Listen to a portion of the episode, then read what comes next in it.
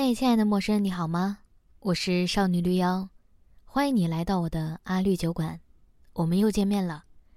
收听这次节目前，我小小的提醒一下，我还有另外一个节目叫《大小乾坤》，会邀请各种神奇的朋友就某一话题聊聊天儿，也欢迎大家关注，谢谢大家了。记得关注、评论，觉得好的话再打赏。感谢你的收听。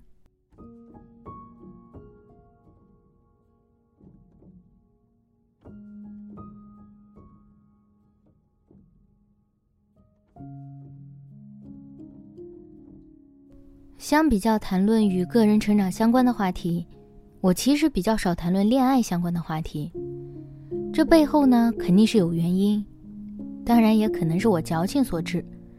我来稍微解释一下：一个是因为不太想过度的秀恩爱，很多事情其实是会反噬的，秀太多，糖分提高到最大，容易得糖尿病；一个是因为。比起谈论恋爱的这些小事情，个人成长是个更加宽泛且可以聊更多的事情。恋爱不也是个人成长中的一小块吗？而且我其实，在恋爱中收获最多的，其实就是我个人的成长。所以，虽说被认证为所谓的情感博主，但我可能更偏向于拓展至个人成长的范畴。但今天。我要讲一个与恋爱相关的话题。从我没几次的恋爱和我观察到周围人的恋爱，得出一个小小的结论，就是跟一个拥有独立人格的人谈恋爱真爽。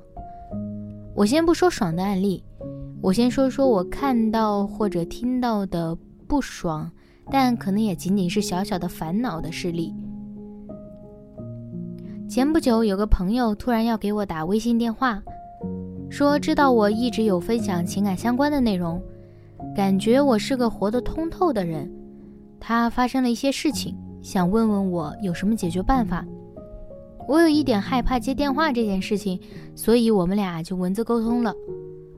我先要声明哦，我可不算一个活得通透的人，我还配不上这样的评价。鉴于叙事方便呢，我就叫他小明吧。小明这个名字真是万能的。那他女朋友就叫小红吧。我决定以后再用朋友的势力，我就以小明和小红相称吧，让他们常住在我的电台里。小明简单铺垫了一下他们的故事背景，好让我能理解故事情节。小明是河北人，小红是陕西人，他们是大学同学，在大学期间相爱在一起。毕业后，小明来北京打拼，小红继续读研。今年小红研究生毕业了，小明便选择结束北漂，准备和小红一起奋斗。但这个时候就出现一些小小的烦恼。小红是家里的独生女，父母比较希望她能在老家生活，找份稳定的工作，类似公务员或者教师这样，不希望女儿去外面打拼了。小红也觉得这个想法在理，但小红的心里实际上是有一点想要去外面闯一闯的。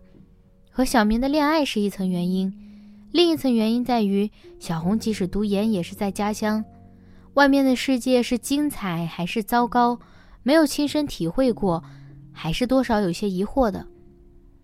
小明烦恼的点在于，小红很摇摆，不是非常摇摆。他始终做不出自己的选择，耳根子软，似乎谁的建议他都可以接受，但接受后又会产生新的不确定。他又想要听从父母的话，又想要跟着小明去闯一闯。其实，即使小红选择了留在父母身边，小明当然也是可以陪着小红来小红的家乡，但小明又会担心自己的父母年岁渐长。他要赡养的话该怎么办呢？类似这样的问题，我想肯定也是存在在其他情侣之间的。我们聊来聊去，最后我能想到的就是让小明和小红深入谈谈，听听他内心的想法，让小红做出自己的选择。毕竟小明的选择是可以更加激动一些。不管小红做出哪个选择。小明只要尊重他的选择就好，并且顺着做出小明自己的选择就可以了。至于赡养父母的问题，当然是需要考虑的，但他们俩的父母其实也才五十出头，情况还未到那么紧急，可以先不做重点考虑。小明最后接受了我的建议，尝试和小红再多次谈谈，但他也隐隐担忧，觉得小红还没有独立到可以为自己做主。之后的故事发展我还没有打听到，等下我倒是可以去问问看。这里面其实隐藏着小红的一些问题，当然类似的问题我肯定也是存在的。小红看起来还没有那么精神独立，虽然我也不敢自诩自己就是个独立女性，似乎一旦扬起独立女性的大旗，就意味着赞扬和叫骂同步进行，更可能是叫骂声更大。我怂，我怕，别给我扣大帽子。我呢，只能算一个慢慢开始具有独立人格的人。听父母的话有错吗？自然没有大错。作为过来人，他们在人生经验、社会阅历上来说，确实丰富过我们。但也不得不承认，现在的社会不是当时他们年轻时的社会，情况变化太快了。他们过往经验不一定适用于现在这个社会。我们自己想要成为一个成年人，想要成为一个独立的人，第一步就是要为自己负责。坚持自己做判断、做选择，自己为这个结果负责，到时候谁都不要怪罪，谁也别想把责任交到别人手里。现在父母帮你做了决定，你看似乖巧的听从了，后果理想还好，皆大欢喜。等到后果没想象那么好的时候，岂不是会埋怨父母干涉自己的人生？推理到情侣、朋友关系。其实我们有时候询问别人意见，我们心里有隐藏结论的，只不过我们需要别人帮我们加大火力。失败了，他们也要承担一部分责任，但是别人凭什么呢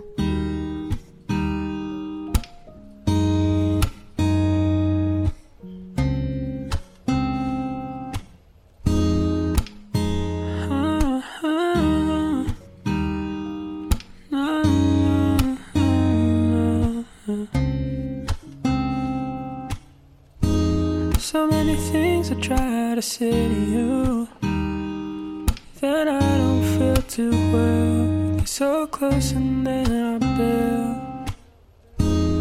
I wanna know I love you, but I'm so scared to tell you just how I really feel.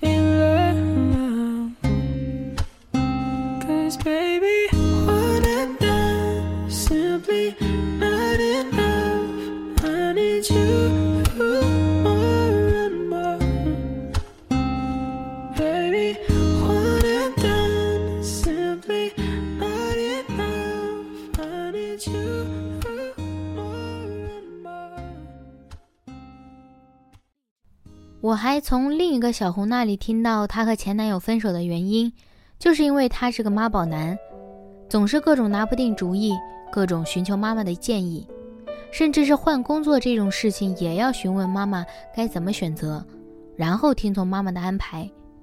在小红看来，这就是个非常危险的信号，因为这是不是意味着，如果两个人以后结婚，男生的妈妈还会插手两个人的生活方式？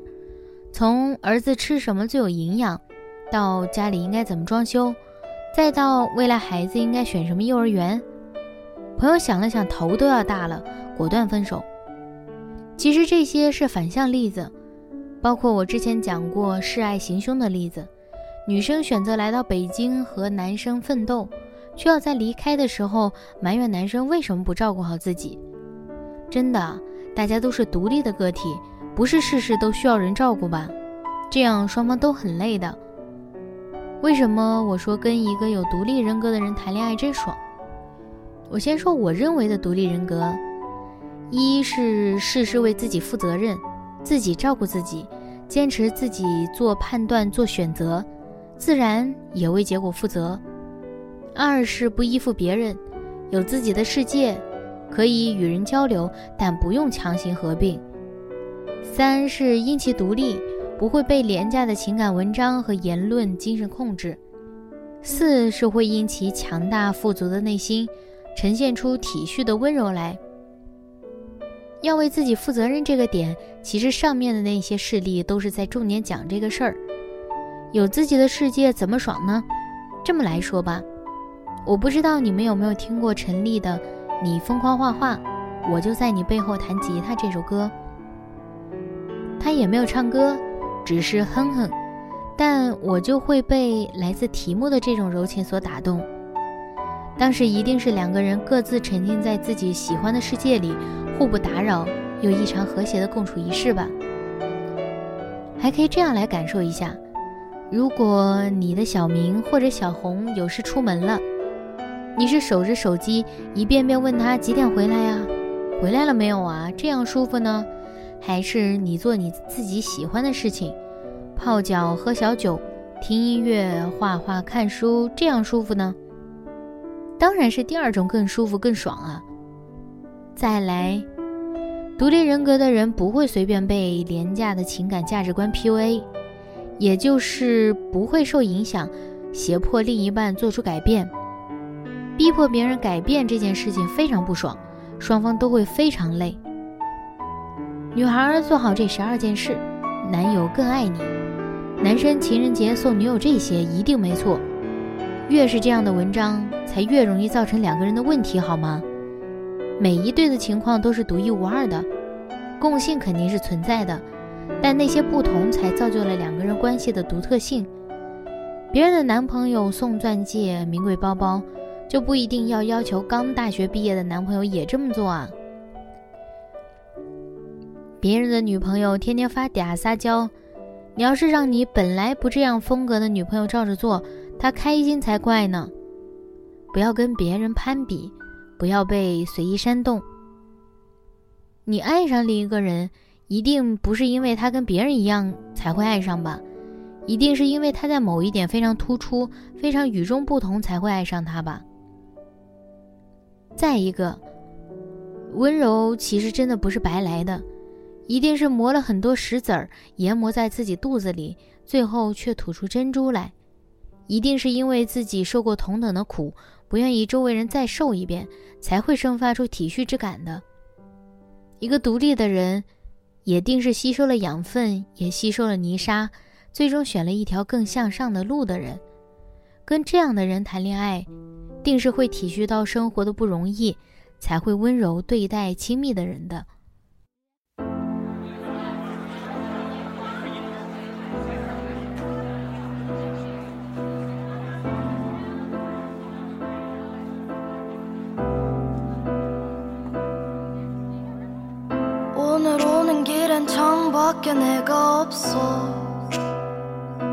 내 왼쪽 귀가 잠깐 안 들려서 깜짝 놀라버렸어. 아까 집에 와서 방을 깨끗하게 치워봤는데 뭔가 잘못된 것 같아서 다시 어지럽혔어. And then backspace and backspace backspace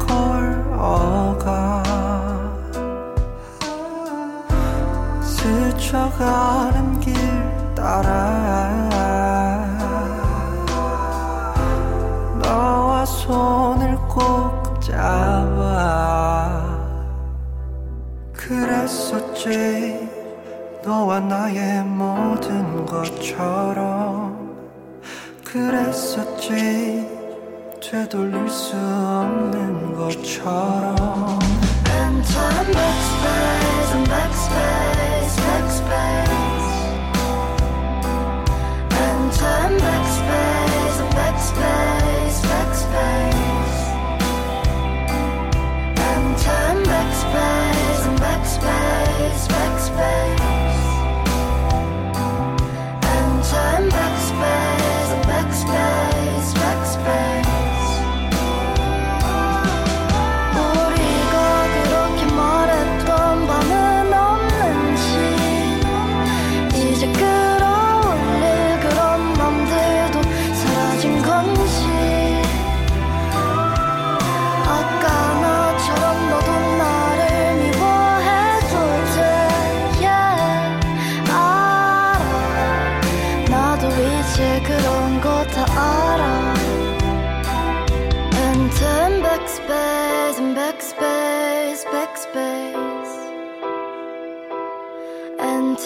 backspace, backspace, backspace.